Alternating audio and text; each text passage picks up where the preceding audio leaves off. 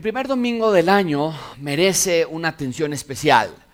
Ya las fiestas han pasado, ya el mundo se está calmando, el tráfico de vuelta a la normalidad, eh, los niños en sus escuelas, el trabajo reiniciando. Pero si no tenemos cuidado, iglesia, podemos ignorar la razón de este año. Si no tenemos cuidado, podemos comenzar el año incorrectamente. Y qué triste iniciar ya desde ahorita, de una mala, de una mala forma. Es por eso que he escrito este sermón, porque quiero que todos, yo incluido, tengamos bien claro el propósito por el cual Dios nos obsequia este nuevo año. No hagas planes aún, no finalices tus propósitos de año nuevo, ponle pausas a tus metas, a tus ideas, a tus expectativas. Mejor escucha este sermón y luego regresa a tu calendario. Entiende este texto y luego úsalo para evaluar tu vida. Revisa tus sueños con la lupa del Salmo 115. Porque este salmo representa perfectamente lo que nuestro lema debe ser. Si tienes un eslogan en tu vida, si tienes un, un moto en tu vida, si algo debe describir tus esfuerzos este año, debe ser el Salmo 115.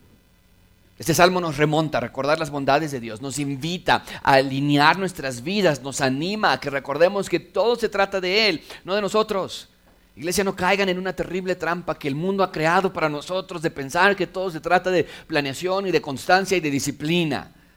No, ¿recuerdas lo que nos dice Santiago respecto a nuestras vidas? Él nos dice, oigan ahora ustedes que dicen, hoy vamos a hacer esto, mañana vamos a hacer aquello, este año vamos a lograr tal o cual y vamos a pasar allá en un año o vamos a pasar allá un año y vamos a hacer negocio y tendremos ganancia, ¿qué es lo que nos dice? Sin embargo, ustedes no saben. Qué gran verdad es esa, ¿no es cierto? No saben cómo será su vida mañana. Solo son un vapor que aparece por un poco de tiempo y luego que dice, más bien, nos dice Santiago, deberían decir, no a nosotros, Señor, no a nosotros, como el Salmo 115. En las palabras de Santiago es lo mismo, pero en las palabras de Santiago él dice, más bien deberían decir, si el Señor quiere, viviremos y haremos esto o aquello. Es lo que quiero que, evitemos este inicio de año, que digamos, este año vamos a hacer esto o aquello, este año me veo alcanzando este sueño, este año ya me veo comprando casa o me voy a casar o voy a cambiar de auto, me voy a meter a estudiar, porque no es la manera en la que Dios quiere que pienses. Ya no te mandas solo, ya no haces las cosas para tu propia gloria. Ahora, como el Salmo nos indica, todos debemos decir, desde lo más profundo de nuestros corazones, no a nosotros, Señor, no a nosotros. Ese es el punto principal de este sermón. Dios quiere que entendamos, que aprendamos a vivir con Él en el centro y no con nosotros en nuestro propio centro. Tenemos que entender, queridos hermanos, que nuestra tendencia natural es pensar solo en nosotros, en nuestra familia, en nuestros hijos, en nuestras fuerzas. Amigos, tomamos decisiones que nos convengan, evaluamos las cosas según nuestros intereses, pensamos solo en el bien de mis cercanos y de mis amigos, o peor todavía, piensas nada más en tu propio bien. Tenemos que cambiar eso, iglesia. Se trata del rey, no se trata de ti. Tú no eres el centro de tu vida y este versículo nos va a ayudar a entenderlo. Vamos a ver tres puntos. Número uno, no a nosotros. Número dos, sí a tu nombre. Y número tres, por tu bondad. Así que comencemos. Número uno, no a nosotros. Ayúdenme a leer, por favor, solo la parte del versículo uno que está en la pantalla. Todos juntos fuerte. Dice, todo el Salmo 115 tiene una sola meta en mente, centrar nuestro enfoque y nuestras vidas en la meta central del ser humano que es glorificar a Dios. De eso se trata todo, amigos, de dar la gloria a Dios. Y lo voy a expandir más en unos minutos, pero ese es el tema neurálgico de este salmo, afirmar que todo lo que hay en el mundo, que todo lo que ha creado Dios, no se compara con Él. Por eso en este salmo habla de estos ídolos que fueron hechos a mano pero que tienen oídos y no oyen, y que tienen manos y no tocan, y que tienen pies y no andan. Estas cosas, dice el salmista, no se comparan con Dios. No tienen la fuerza ni el poder para ayudarnos. Y sin embargo, amigos, esos ídolos no son la amenaza más inminente que tú y yo tenemos que enfrentar. ¿Sabes cuál es la verdadera amenaza más peligrosa que tenemos como seres humanos? Nosotros mismos. Por eso el salmista no se equivoca en comenzar su salmo aludiendo a la frecuente tentación de pensar que la vida se trata de nosotros. Así comienza el salmo y con eso es suficiente para hablar el resto del sermón. La vida no se trata de nosotros, pero así lo hacemos. Vemos el día que tenemos por delante como la oportunidad para que yo cumpla mis metas. Y vemos esas metas como el medio por el cual la felicidad nos va a llegar. Pero tenemos que detenernos ya. No se trata de nosotros. Un simple estudio estadístico nos muestra el problema central. A miles de personas alrededor del mundo, y tengo la fuente, si te interesa te la puedo pasar después, les hicieron una encuesta. Y la pregunta era sencilla. ¿Qué es lo que más te preocupa en la vida? Y les quiero poner a ustedes las respuestas que, por demografía, por sector demográfico, los hombres contestaron en su mayoría, y, tú vas a verlos aquí, no están en el orden tal vez que tú lo tienes, pero en su mayoría, la número uno preocupación de todo hombre era ganar suficiente dinero. ¿Cómo le voy a hacer? ¿Cómo voy a mantener a mi familia? ¿Cómo voy a proveer? ¿Cómo voy a sostener? ¿Cómo voy a pagar la deuda?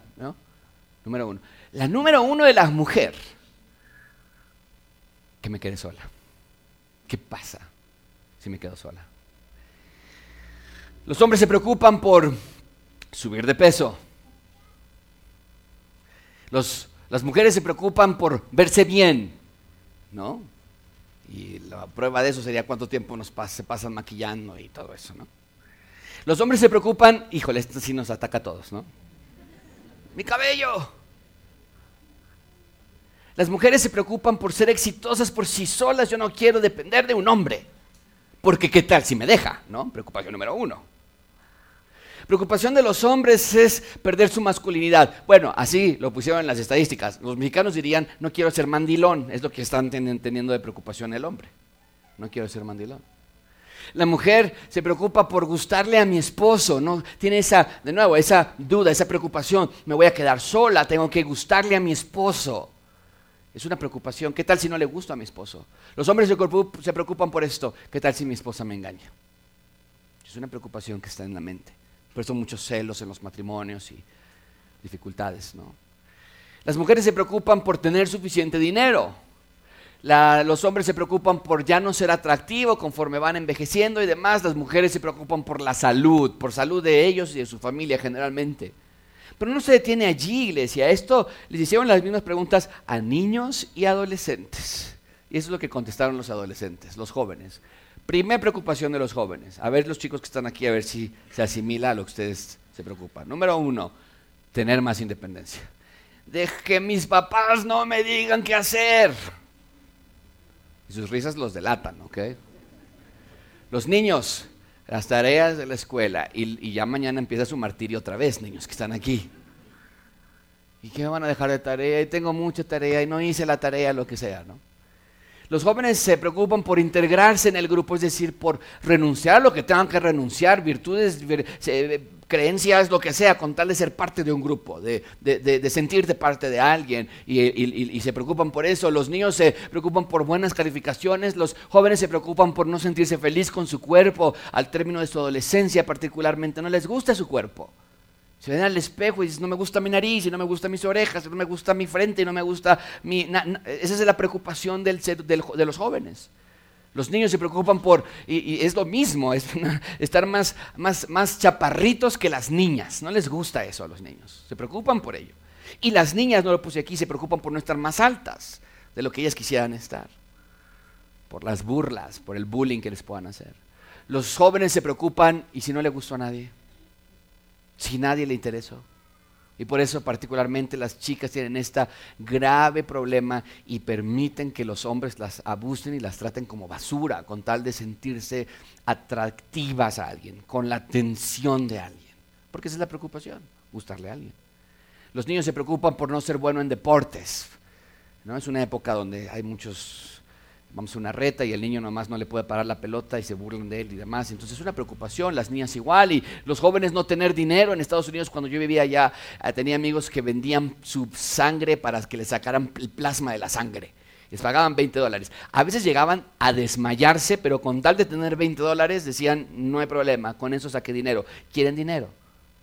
Aceptan, por eso los, los empleos para los jóvenes son matadísimos que una persona más con mayor trayectoria profesional no aceptaría, pero el joven puede por 5 mil pesos trabajar 50 horas a la semana, no le importa. Eh, los niños se preocupan por enfermarse, los jóvenes no saber qué hará en el futuro, qué voy a estudiar, con qué me voy a casar, qué voy a hacer de mi vida. Los niños se preocupan por no ser incluidos con sus amiguitos o sus amigas. Eh, amigos, si somos honestos, muchos de nosotros estamos en estos cuadros. Pensamos solo en nosotros, nuestra seguridad, nuestra identidad, nuestro yo. Pensamos que lograr una de esas cosas nos hará feliz y nadie nos tiene que enseñar así. Desde niños ya estamos preocupados por cosas que solo giran alrededor de nosotros. No podemos dejar de pensar en nosotros porque cada una de estas cosas que están en este cuadro solamente son acerca de nosotros. Por eso el salmista comienza diciendo, no, no a nosotros Dios, no a nosotros Señor. Amigos, es tan sutil, pensar en nosotros es tan natural, se nos da tan fácilmente. Buscamos nuestra comunidad y nuestra gloria, nuestro nombre, pero el salmista nos enseña una mejor manera de vivir, una manera más efectiva de ser felices. Porque es el punto, ¿no es cierto? Que por no entender bien lo que estamos diciendo, podríamos pensar que Dios quiere que nos olvidemos de nuestra felicidad, que ya no valemos nada. Dice Dios que ya mi alegría no importa, pero no es así. El salmista nos está diciendo más bien que solamente al dejar de pensar en nosotros y mejor poner a Dios primero es cuando podemos ser realmente felices. Iglesia, este 2024 está comenzando. Y tengo que decir que como iglesia no se trata de nosotros. Las conferencias que vamos a tener este año, dos conferencias, no son para que una, una manera para que nosotros nos hagamos más famosos. No quiero que mis libros o los artículos sean míos. No se trata de que Gracia Abundante sea conocida, sino de que el nombre de Dios se haga famoso. No se trata de nuestros logros y cuántos suscriptores tenemos en nuestro canal de YouTube. No se trata de nuestra fama o de nuestros edificios, sino, sino del nombre glorioso de nuestro Rey Señor. Hombres que están aquí sentados esta mañana, déjame decirte, este año no puede girar alrededor de ti ya más, no más acerca de tu comodidad, no más acerca de tus ideas o tus sueños o tus fuerzas. Tal vez trabajas sobremanera, tal vez sudas diariamente y tal vez te jactas de lo que has logrado con tanto empeño, pero estoy aquí esta mañana para decirte, no se trata de ti. Sin Dios, nada de lo que haces tiene un valor real. Hombres que están aquí sentados, por favor, no se trata de ti, del legado que le quieres dejar a tu familia, o, de los recursos que quieres ahorrar, o de las cosas que quieres comprar. No se trata de tu auto, o de tu empleo, o de tu, que, de tu aumento del salario que te van a dar. Amigos, debe llegar el momento que como hombres nos aburra de siempre tener lo mismo, los mismos deseos cada año las mismas metas. Pero una vez que sacas el auto de la agencia y que se le va el olor a carro nuevo y que se te depreció ya cerca de 50 mil pesos nada más porque lo sacaste de la agencia y cada, y cada vez que tienes ya más dinero y, y una vez que compras tu casa o que tienes tu ropa o tus computadoras, una vez que ya lo tienes todo, te das cuenta que no tienes nada. Estás igual de vacío.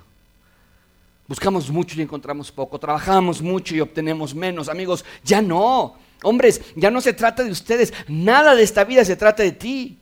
Mujeres que están aquí esta mañana, no se trata de ustedes, no se trata de conseguir algo para, ustedes por sí mismas, de sentirte útil y productiva y de tener una carrera y salir adelante y, y de practicar lo que estudiaste, no se trata de ti. No se trata solamente de tu familia y del bienestar de tus hijos y esforzarte para que tengan todo lo que tú no tuviste cuando estabas niña y los llevas a la escuela, y los llevas al inglés, y los llevas al karate, y los llevas a la regularización, y no te das cuenta que lo estás haciendo solo para ti, para sentirte bien como mamá, o como esposa, o como mujer, pero no estás en la tierra para que tú te sientas mejor, estás en la tierra para dar la gloria a Dios, no se trata de ti. No se trata de que te puedas vengar de los, que te de los que te han lastimado, de tu suegra o de tu cuñada o de tu mamá o de tu esposo. No se trata de que te paguen todos los que te deben, amiga que estás aquí. No se trata de ti. Jóvenes que están sentados aquí, por favor les ruego que presenten sus cuerpos en sacrificio santo y vivo a Dios. Ustedes ya se dan al 100%.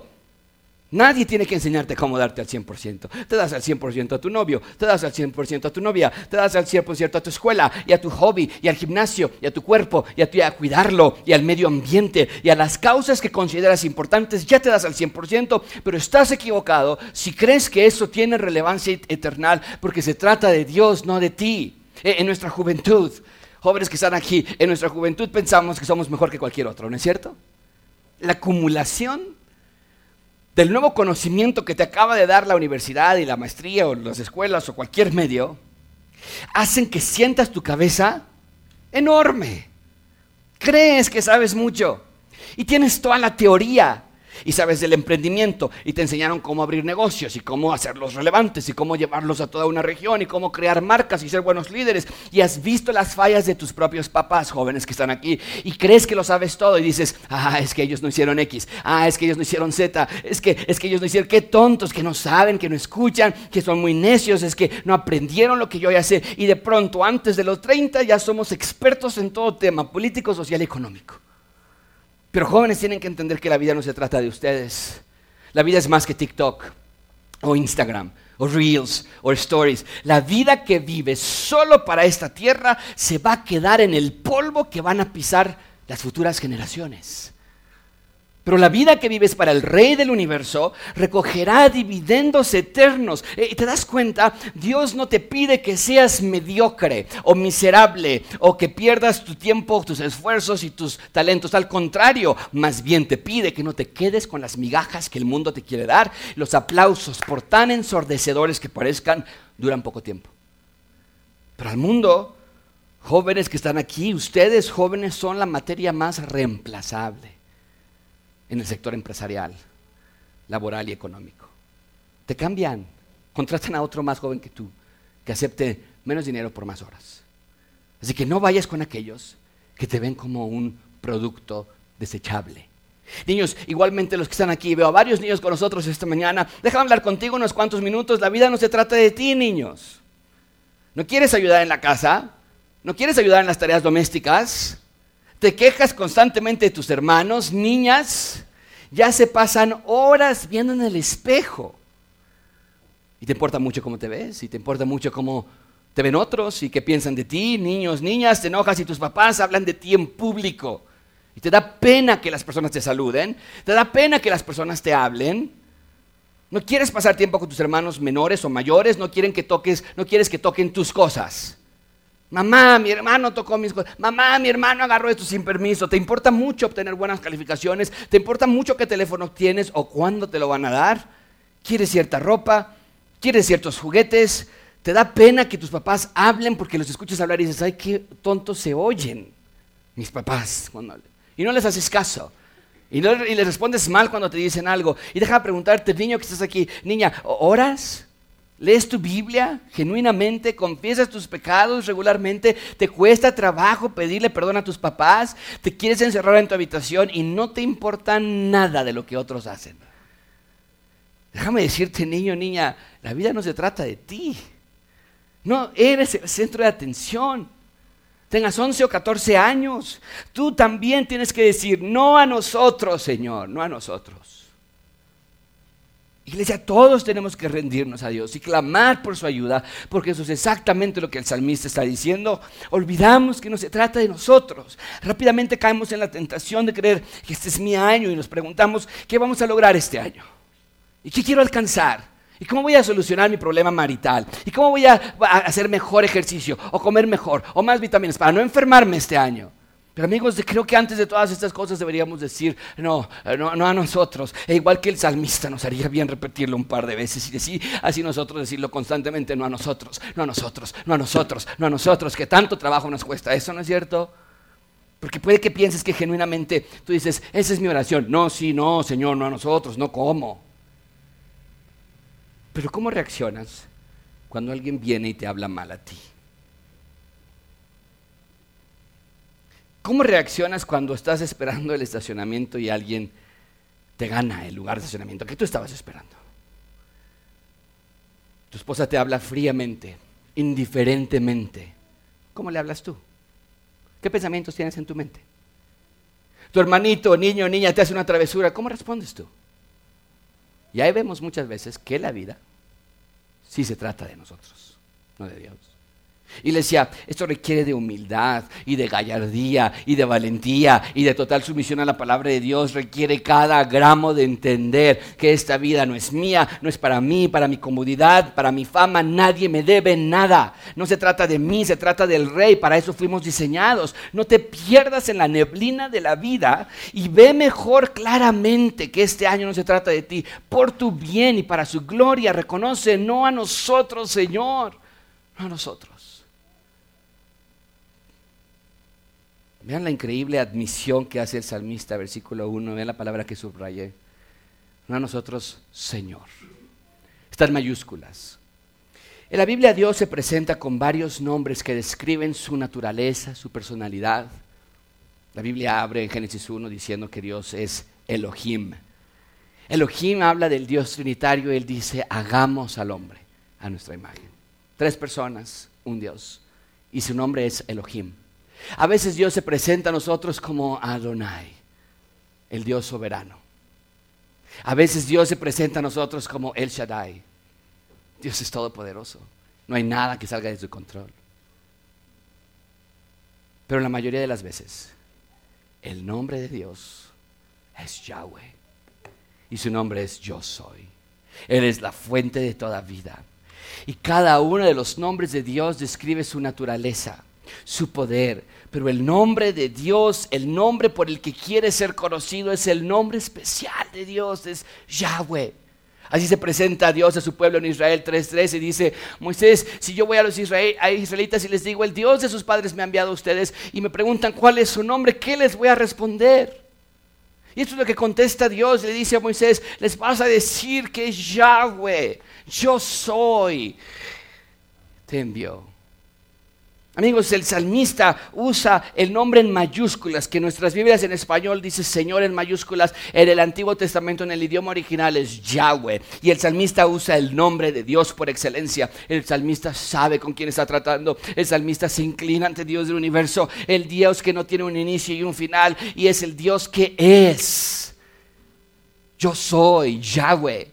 Porque tenemos que entender que el nombre de Dios no es el nombre de Dios. A veces tú y yo lo referimos así, decimos Dios, gracias por esto, o Dios, gracias por el otro. Pero esa palabra Dios no es el nombre de Dios porque esa palabra Dios es para muchos otros dioses.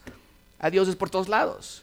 El nombre de nuestro Dios, el verdadero Dios es Yahweh. El que identifica el único y verdadero Dios es Yahweh.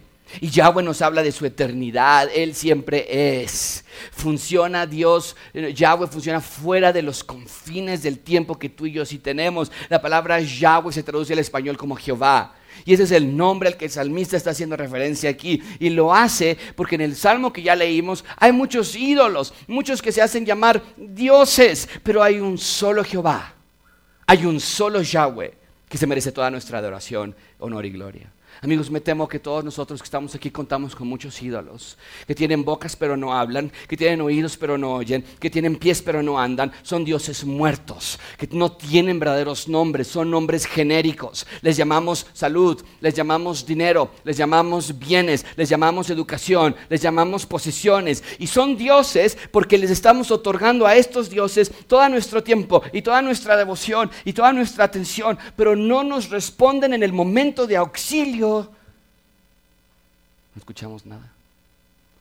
En el día que temo, estos ídolos a los que yo estoy dándoles todo mi talento y mi tiempo y mi vida, me abandonan, me decepcionan cuando estoy en sufrimiento y en dolor, cuando tengo una necesidad, cuando no sé qué hacer. Estos dioses no me ayudan, no me responden. Es por eso, amigos, que nuestra adoración va hacia un ser supremo, un Dios eterno, perfecto, sabio, un Dios que tiene máxima autoridad y control sobre todas las cosas. Y cuando te preguntan a ti cómo se llama ese Dios, quien te libró de la esclavitud de tu pecado, cuando te pregunten cómo se llama ese Dios que reina sobre todos los reyes de la tierra, diles que se llama Yahweh, el Dios yo soy. Amigos, nuestro Dios no nos pide una fe ciega, todo lo contrario, si no sabes quién es Dios, si no lo conoces es porque no quieres, no porque no puedas. Porque yo soy, nos ha dejado toda la revelación que necesitamos para saber quién es Él. Bien, el salmista nos dice, no a nosotros. En segundo lugar nos dice, sí a tu nombre. Todos juntos, por favor, ayúdenme a leer la siguiente parte del versículo 1, solo la que está en la pantalla fuerte, dice, no a nosotros ¿A cuál nombre? Bueno, al nombre de Yahweh, por supuesto, al nombre que sobre todo nombre. Hoy tenemos nombres de empresas, de agrupaciones que generan respeto por el prestigio que llevan consigo. Bueno, si tú hablas acerca de Apple, o de Amazon, o de American Express, Mercedes-Benz, Nike, American Airlines, son conglomerados gigantescos que emanan poderío y que, emanan reconocimiento. Su nombre trae consigo respeto y fama por quienes son, lo, que hacen, la, la riqueza de estas empresas, el glamour de estas empresas. Amigos, eso es exactamente lo que el salmista quiere que entendamos. El nombre de Dios representa todo lo que Dios es. Dios es todopoderoso, omnisciente, amoroso, santo, limpio. Dios es creador, salvador, médico, protector, guía. Dios es luz, vida, fuerza, provisión. Dios es bueno, Dios es soberano, Dios es glorioso, es magnánimo. Dios es rey, Dios es esplendor, es justicia. ¿Qué otro nombre como el nombre de nuestro Dios? ¿Qué otro nombre representa todo lo que Dios es? Ninguno. Por eso el salmista dice, no a nosotros. Claro que no a nosotros. Y, no es que seamos basura y que no valgamos ya, pero, todo lo que soy es gracias a Dios. Hablo porque Dios me lo permite. Y camino, y trabajo, y corro, y respiro, y amo porque Dios me lo permite. Él sostiene el planeta en perfecta ejecución. Y Él pone el sol en el lugar perfecto, ni un poco más lejos, ni un poco más cercano. Él me tejió en el, en el vientre de mi madre y me tejió con cuidado divino. Y nadie más me pudo haber formado o diseñado o creado, solo mi Dios Yahweh. Y entonces entiendo que no es que soy basura o que no valgo, sino que lo que soy lo soy gracias al gran yo soy. Él es mi identidad. Eh, yo fui creado por Él y para Él. Y no se trata de mi nombre, sino del gran nombre de Dios. ¿Qué otro nombre es creador y sustentador y salvador? Dios se lo pregunta así a Job en el capítulo, el capítulo 38. Dice, ¿dónde estabas tú cuando yo echaba los cimientos de la tierra? Dímelo si tienes inteligencia. Dímelo si crees que lo sabes todo. Dice, ¿quién puso sus medidas ya que sabes? ¿O quién extendió sobre ella cordel? ¿Sobre qué se asientan sus bases? ¿O, quién puso su piedra angular del planeta Tierra? Como cuando cantaban junto a las estrellas del alba y todos los hijos de Dios gritaban de gozo. ¿Dónde estabas tú? Le pregunta Dios a Job. ¿O quién encerró con puertas el mar cuando irrumpiendo salió de su seno, cuando hice de una nube su vestidura y de espesa oscuridad sus pañales, cuando sobre él establecí límites y puse puertas y cerrojos y le dije hasta aquí, océanos, mares, no llegarás más. Aquí se detendrá el orgullo de tus olas. ¿Alguna vez en tu vida has mandado a la mañana que amanezca? ¿O alguna vez has hecho conocer el alba su lugar para que ella eche mano a los confines de la tierra y de ella sean sacudidos los impíos? ¿Has entrado hasta las fuentes del mar? ¿Sabes qué es lo que le pasó a estos exploradores que trataron de ir hasta donde estaba el Titanic? Murieron en una implosión increíble. No, no hemos ido a las fuentes, a las fuentes del mar, a las profundidades del abismo. ¿Te, has sido, ¿Te han sido reveladas las puertas de la muerte? ¿O has visto las puertas de la densa oscuridad? ¿Has comprendido la extensión de la tierra? Dímelo tú, si tú sabes todo esto. ¿Y cuál es nuestra respuesta en humildad y, y en total sumisión a Dios? Decimos, no, Dios, yo no estaba allí. En ninguno de los eventos estuve allí. Yahweh es, nosotros no. El nombre de Dios representa todo lo que hay. Todo fue creado por y para Él. Y es su nombre. Todo es gracias a su nombre. Y su nombre es hermoso y precioso y glorioso. Pedro y Juan lo dijeron así. En ningún otro hay hay salvación porque no hay otro nombre bajo el cielo en el cual podamos ser salvos. El salmista lo explica así en el Salmo 9.2. En ti me alegraré y me regocijaré. Cantaré alabanzas a tu nombre, oh Altísimo. Y Proverbios 18.10 lo dice así. El nombre del Señor es torre fuerte. A ella corre el justo. ¿Y qué dice? Amigos, es su nombre, Yahweh, el que nos recuerda que Él nos hizo, no nosotros a nosotros mismos. Y por lo tanto, la respuesta lógica de ese gran nombre de Dios en nuestras vidas es lo que dice nuestro texto, versículo 1, no a nosotros, Señor, no a nosotros, sino a tu nombre, da gloria. Esa es la razón de este salmo y francamente esa es la razón de toda nuestra vida, dar la gloria a Dios. Por eso se hace todo este recuento. El salmista no está exagerando, el salmista no está siendo fanático, sino que entiende que fuimos creados exclusivamente para su gloria. ¿Qué es dar gloria a Dios? Lo pongo así, dar la gloria a Dios es reflejar su imagen en la tierra. Dar la gloria a Dios es ser como Dios es. Así se lleva a Dios la gloria. Cuando reflejamos su imagen, cuando reflejamos la esencia de su nombre. Quiero ser como mi creador. No en el sentido de que vas a querer ser Yahweh. Tú no puedes ser Yahweh. Pero queremos emanar su aroma, eso sí. Queremos emanar su esencia, su personalidad, de tal modo que cada respiro que yo tomo ha sido permitido con el único propósito de que yo sea más como Él. Cada palabra, cada pensamiento, cada acción que yo tengo tiene que reflejar a Dios, cómo es Él y cómo piensa Él. Y claro que voy a fallar, y claro que voy a caer, Pero entonces me levanto y le pido que continúe haciéndome más a su imagen. Y no me canso de pedirle que me haga más a su imagen porque para eso fui creado yo. Es lo que Pablo nos recuerda en Romanos 8:29. Nosotros fuimos predestinados para ser hechos conforme a la imagen de su Hijo. De eso se trata nuestras vidas. No de parecerte más al emprendedor de tu época. No puedes parecerte más al influencer favorito. No estás aquí para ser el mejor padre o madre o la niña más bonita de toda la escuela o el niño que más goles mete o que más, o que más Minecraft juega. Sino que estás aquí para ser más a la imagen de Dios. Que seamos más como Dios es. Amigos, dar la gloria a Dios es nuestra máxima tarea. A eso nos dedicamos. En el Antiguo Testamento, la gloria de Dios era visible cuando descendía a la tierra porque descendía en una nube. Y descendía sobre el tabernáculo de reunión cuando estaban en Moisés con el desierto. Y después descendió en el templo cuando se construyó en Jerusalén en las manos de Salomón. Y las personas veían la nube descender y llenar el tabernáculo o el templo. Su gloria, la inmensidad de su persona reposaba en el templo. Y la gente lo sabía y lo veía Dios se llevaba la gloria porque habitaba entre sus ciudadanos y moraba entre ellos, ahí en medio de la ciudad. Podían ver, ahí está Dios, su gloria está presente. Israel era el Hijo de Dios, su primogénito, y, y, David era el rey, y glorificaban a Dios, expandiendo su reino en la tierra y reinando en nombre de Dios. Hoy ya no es así. En el Nuevo Testamento toda la inmensidad de la gloria de Dios descendió en Cristo. Juan nos lo dice así, todos juntos lo leemos en voz alta, que es lo que dice fuerte. El verbo se hizo carne y habitó entre nosotros. ¿Y qué vimos? Su gloria, gloria como del unigénito del Padre, lleno de gracia. Jesús entonces se convierte en el templo de Dios, porque toda la gloria de Dios reside en la persona de Cristo. Pero cuando Él ascendió al cielo para extender su reino aún desde los cielos, no nos dejó solos, dice la palabra de Dios que nos dejó a su espíritu. Y entonces vemos que la gloria de Dios desciende ahora a través de su espíritu en nosotros. Y ahora nosotros somos el templo de Dios en la tierra. Y este es mi punto con toda esta explicación que si entonces los ciudadanos del reino de Dios recibimos al Espíritu Santo habitando nuestro corazón, entonces somos templos andantes del Rey por todo Tlalpan, por todo Coajimalpa, por todo que donde sea que estés. Y entonces debe ser evidente que el Rey está aquí. Así como era evidente que la gloria de Dios descendía en el Antiguo Testamento sobre el templo, así también debe ser evidente en tu día a día, conmigo y contigo.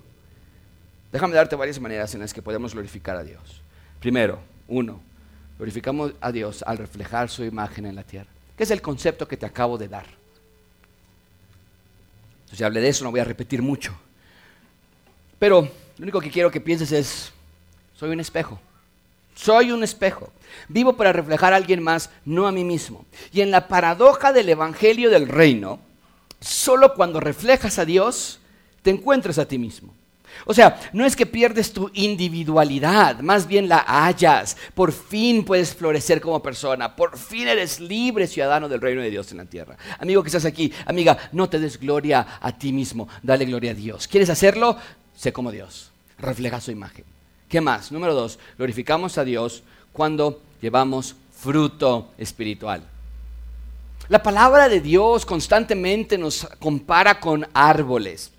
Bueno, ya lo vimos en Mateo, nuestro estudio tú y yo, hace unas cuantas semanas, los árboles buenos no pueden dar mal fruto y viceversa. Cuando nosotros estamos practicando nuestras disciplinas espirituales, entonces estamos sembrando semillas espirituales, que pronto darían fruto. Amigos, esa es la manera de glorificar a Dios. Jesús mismo lo dijo así, todos juntos fuerte, ¿qué es lo que dice? En esto es glorificado mi Padre. ¿Cómo? En que den mucho fruto y así prueben hay una evidencia de que realmente eres el templo de Dios. ¿Sabes cómo sabían que la presencia de Dios no estaba en el templo de Dios en el Antiguo Testamento? Cuando no veían la nube sabían que Dios no estaba allí, no había descendido. ¿Sabes cómo ahora sabemos que la gloria de Dios está aquí en la tierra? Ya no vemos una nube, ¿no es cierto? Nos lo dice el texto. Cuando sus hijos llevan mucho fruto, la gloria de Dios se la lleva a Él. Ahora quiero aclarar algo muy importante. Dios no necesita que nosotros le demos gloria. No nos pide que, le glorifiquemos porque Él lo necesite.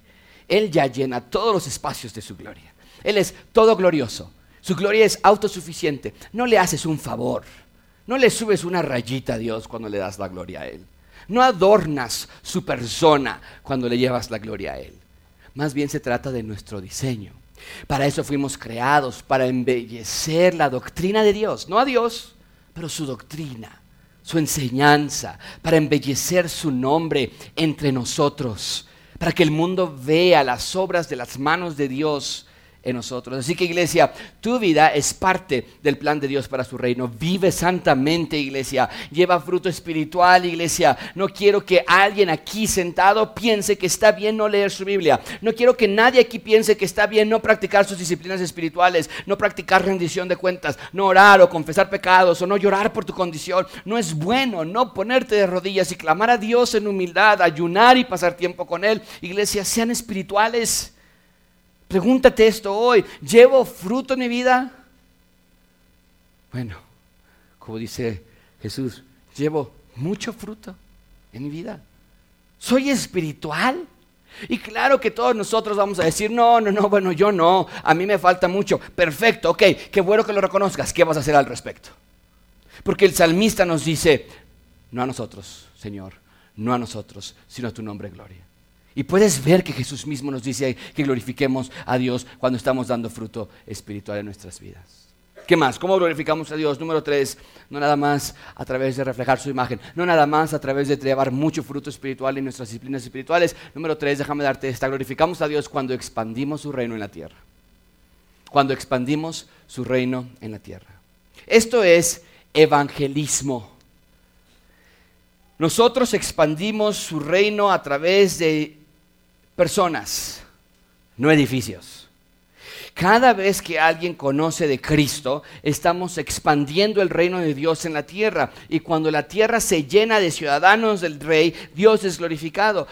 Jesús lo dijo así, van a recibir poder del Espíritu Santo, va a venir sobre ustedes y serán mis testigos. En todo el mundo, hasta los confines de la tierra, dice el Señor Jesucristo. Esas son nuestras órdenes de marcha, amigos. Esa es nuestra misión. A veces nos da mucho orgullo ser mexicanos.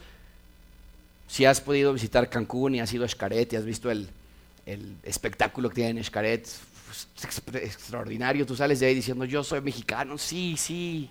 La viquina, sí, sí, yo soy mexicano. A veces tenemos mucho orgullo de que tenemos un familiar en Europa. A veces tenemos mucho orgullo de que tenemos una, una firma, trabajamos en una firma multinacional o tenemos mucho orgullo de si, si mi auto o mi ropa es de cierta marca, pero lo cierto es que todos los que somos hijos de Dios tenemos una marca que portamos todo el tiempo, tenemos una nacionalidad que abrazamos todos los días y es la marca de la cruz y la nacionalidad del reino de Dios. Y amigos, somos testigos a otros de la cruz de Cristo. La cruz es poder de Dios para salvación. El nombre de Cristo es el único que nos puede salvar y dar vida eterna y es nuestra responsabilidad proclamar su mensaje a toda la tierra. Por eso tenemos misioneros en esta iglesia, que abren iglesias en los lugares que nosotros no podemos ir y aportamos a través de nuestros sobres y promesas de fe. Pero eso no quiere decir que ahora te quedas callado. No más alguien en esta iglesia puede decir, es que yo no sé cómo explicar el Evangelio. Es que qué tal si me preguntan algo y yo no sé cómo responder. Amigos, no, no podemos ser cobardes. Expandimos el reino del nombre del rey porque su nombre es hermoso. No nos da vergüenza sino que oramos, Señor, al contrario, dame más oportunidades, dame más personas que pueda yo compartirles y, abro mi casa para tener un una, estudio bíblico con, mis vecinos y abro mi casa para invitar a otros con sus preguntas y invito a mis vecinas o invito a mis vecinos y, y proclamamos el mensaje de que sin Cristo estamos en total condenación, pero en Cristo nuestro destino puede ser revertido. El Evangelio es la noticia de que Dios se hizo rey en Cristo Y no podemos vivir más como queramos y el reino ha llegado y el rey reina y ahora todos los seres humanos tienen que doblar sus rodillas ante este rey que ha venido a rescatar a su creación por amor. Amigos, ¿cómo está tu testimonio de Cristo? ¿Compartes a otros de Cristo? ¿Invitas a otros a que te acompañen a la iglesia? ¿O simplemente das las propinas al de la gasolina o al del restaurante o a la pollería o en el tianguis y les dices, buen día, tienes que, tienes que entender, no, no puede ser un buen día sin Cristo. 2024 no es para ti, es para expandir su reino y así glorificar a Dios. Cuarto, ¿cómo glorificamos a Dios? No nada más a través de reflejar su imagen, no nada más a través de llevar mucho fruto, no nada más a través de evangelismo, compartir a otros de Cristo. Número cuatro, glorificamos a Dios cuando obedecemos su palabra. Lo vimos ya en Mateo, pero lo vuelvo a repetir. Dios se glorifica cuando somos oidores de la palabra y hacedores. Vez tras vez en las escrituras se nos enseña que muchos oyen el Evangelio, pero que pocos realmente lo siguen. ¿Dónde estás tú? Vimos que Jesús contó una parábola de dos hombres, ¿recuerdas? Uno sabio, otro insensato.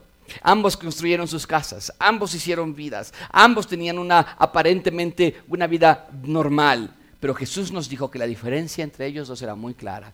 El que oye mis palabras, oye, pero no las pone en práctica, va a ser semejante a un hombre insensato, que sí edificó su casa, pero la edificó sobre los movimientos tan casuales, tan informales como la arena, y que entonces cuando llegan los problemas de la vida o viene el juicio, como lo vimos ya en la clase de Mateo, la casa no se sostiene, sino que grande es su destrucción.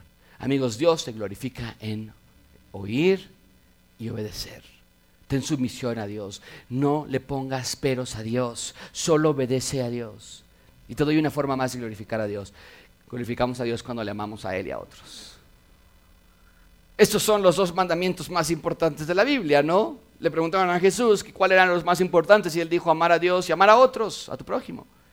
Todo, todo se origina en el amor. O estás amando a Dios o estás amando a alguien más y tu corazón no tiene espacio para dos porque quedarás mal con uno al amar más al otro. Iglesia, Dios es un Dios celoso. No quiere tus obras. No quiere lo que tus otros ídolos le sobran. Él quiere tu corazón. Él, quiere, él quiere que lo ames y obediencia por amor, no por obligación. Así que sigue por amor a su glorioso nombre. Y también ama a otros. Cada vez que tú perdonas a tu cónyuge y tú dices, otra vez, ¿sabes qué estás haciendo? Cuando perdonas a tu cónyuge estás glorificando a Dios. ¿Y por qué habrías de cansarte de glorificar a Dios? Cuando digo, yo ya no puedo con esa persona, no, yo ya no puedo amar a mis papás, no, yo ya no puedo quitar mi enojo con mi madre por todo lo que me ha hecho, estás renunciando a glorificar a Dios porque glorificas a Dios cuando amamos a otros y perdonamos a otros. Iglesia, nada de esto tiene sentido. Nada de lo que estudiamos hoy tiene sentido. Cuando en tu vida te das la gloria a ti mismo. Ahí sí, Ahí sí no hay espacio para ser espiritual. Ahí sí entiendo que no tengas espacio para meditar en la Biblia. Ahí sí, claro, no, no, no. Jamás vas a poder memorizar o leer o ayunar nada. Porque tu vida se trata de ti. Pero cuando quieres glorificar a Dios en tu vida, esto que hemos estudiado hoy va a ser esencial para tu salud integral. Bien, ¿por qué hacemos todo esto?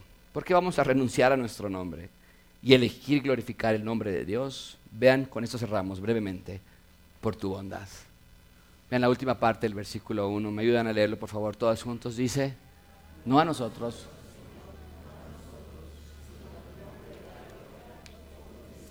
La razón por la que le damos la gloria a Dios es su misericordia. Esa palabra la encontramos muchísimo cuando tú y yo estudiamos en, la serie de Ruth. Si estuviste aquí con nosotros estudiándola y si no, tienes que estudiarla después en tu casa. Además, es una excelente serie. Pero esta palabra misericordia la encontramos muchísimo en Ruth, es. La palabra en hebreo es Gesed. Y denota amor, pero es más que amor. La palabra Gesed se traduce en misericordia, pero es más que misericordia. La palabra Gesed denota compasión, pero es más que compasión, es más que amor. Denota cuidado, pero es más que cuidado. Denota protección y guía y perdón, pero es más que todo eso, porque es una palabra muy amplia. Y todo eso significa la palabra Gesed y siempre es incondicional. Amor, perdón, protección, guía, incondicional. El Gesed de Dios no es condicional a nada, sino a su propio nombre. Y como Dios nunca cambia, su Gesed por nosotros nunca cambia tampoco. Por eso adoramos a Dios. Por eso renunciamos felizmente a vivir como nosotros queremos vivir, porque vemos que Dios no nos da según lo que merecemos, sino lo que no merecemos nos da. Nos da su gracia, nos da su perdón. Y decide olvidar nuestros pecados, cada uno de ellos. Y los elimina y los borra y los echa fuera. Y el salmista nos lo pone así, como está de lejos el oriente del occidente, así alejó de nosotros nuestras transgresiones. Esa es la misericordia. Ese es el Gesed del que Dios está explicando. Si es así Dios con nosotros, ¿por qué no glorificarle entonces? No tiene sentido que alguien más se merezca tu gloria. Solo Dios. Dice el texto, no a nosotros, Señor, no a nosotros, sino a tu nombre da gloria por tu misericordia, su Gesed, pero también por su fidelidad. Dios es fiel, Dios es verdadero, Dios es, es verdad, Él nunca miente, Él nunca se equivoca, sus juicios son perfectos, Él es la roca y descanso en su fidelidad. Porque cuando la tierra tiembla y los vientos cambian y mi salud merma y mi esposa me falla y yo a ella, mi Dios nunca se mueve. Mi rey nunca es infiel. Y por eso, no a mí, Señor, no a mí sino a tu nombre da gloria. Amigos, la pregunta entonces será, ¿todos pueden tener un año nuevo? ¿Podemos decirles un año nuevo a todos? Bueno, sí, pero no todos lo tendrán. Un feliz año nuevo. No, no todos. Solo los que quieran memorizar Salmo 115.1, a su nombre, gloria, solo a su nombre y no a nosotros, y dilo dos veces, no a nosotros, por su misericordia y por su fidelidad. Yo no sé qué ajustes tengas que hacer en tus planes de 2024. Y yo no sé si ya habías planeado cómo comenzar este año y cómo gastar tu dinero y cuándo te vas de vacaciones y cómo vas a gastar tu tiempo, o tal vez ni lo habías pensado. Yo no sé qué cambios necesites hacer pero tú sí. Así que toma unos segundos en este mismo momento para realinear tus expectativas de este año y decidir en tu corazón dar la gloria a Dios en mi matrimonio, con mi dinero, con mis hijos, niños que están aquí con sus juguetes, con su escuela, y que todos podamos decir, Señor, no a nosotros no a nosotros, sino a tu nombre da gloria. Vamos a orar y quiero que cada uno de ustedes darles esa oportunidad de que haga esta oración, este Salmo 115.1. Adiós.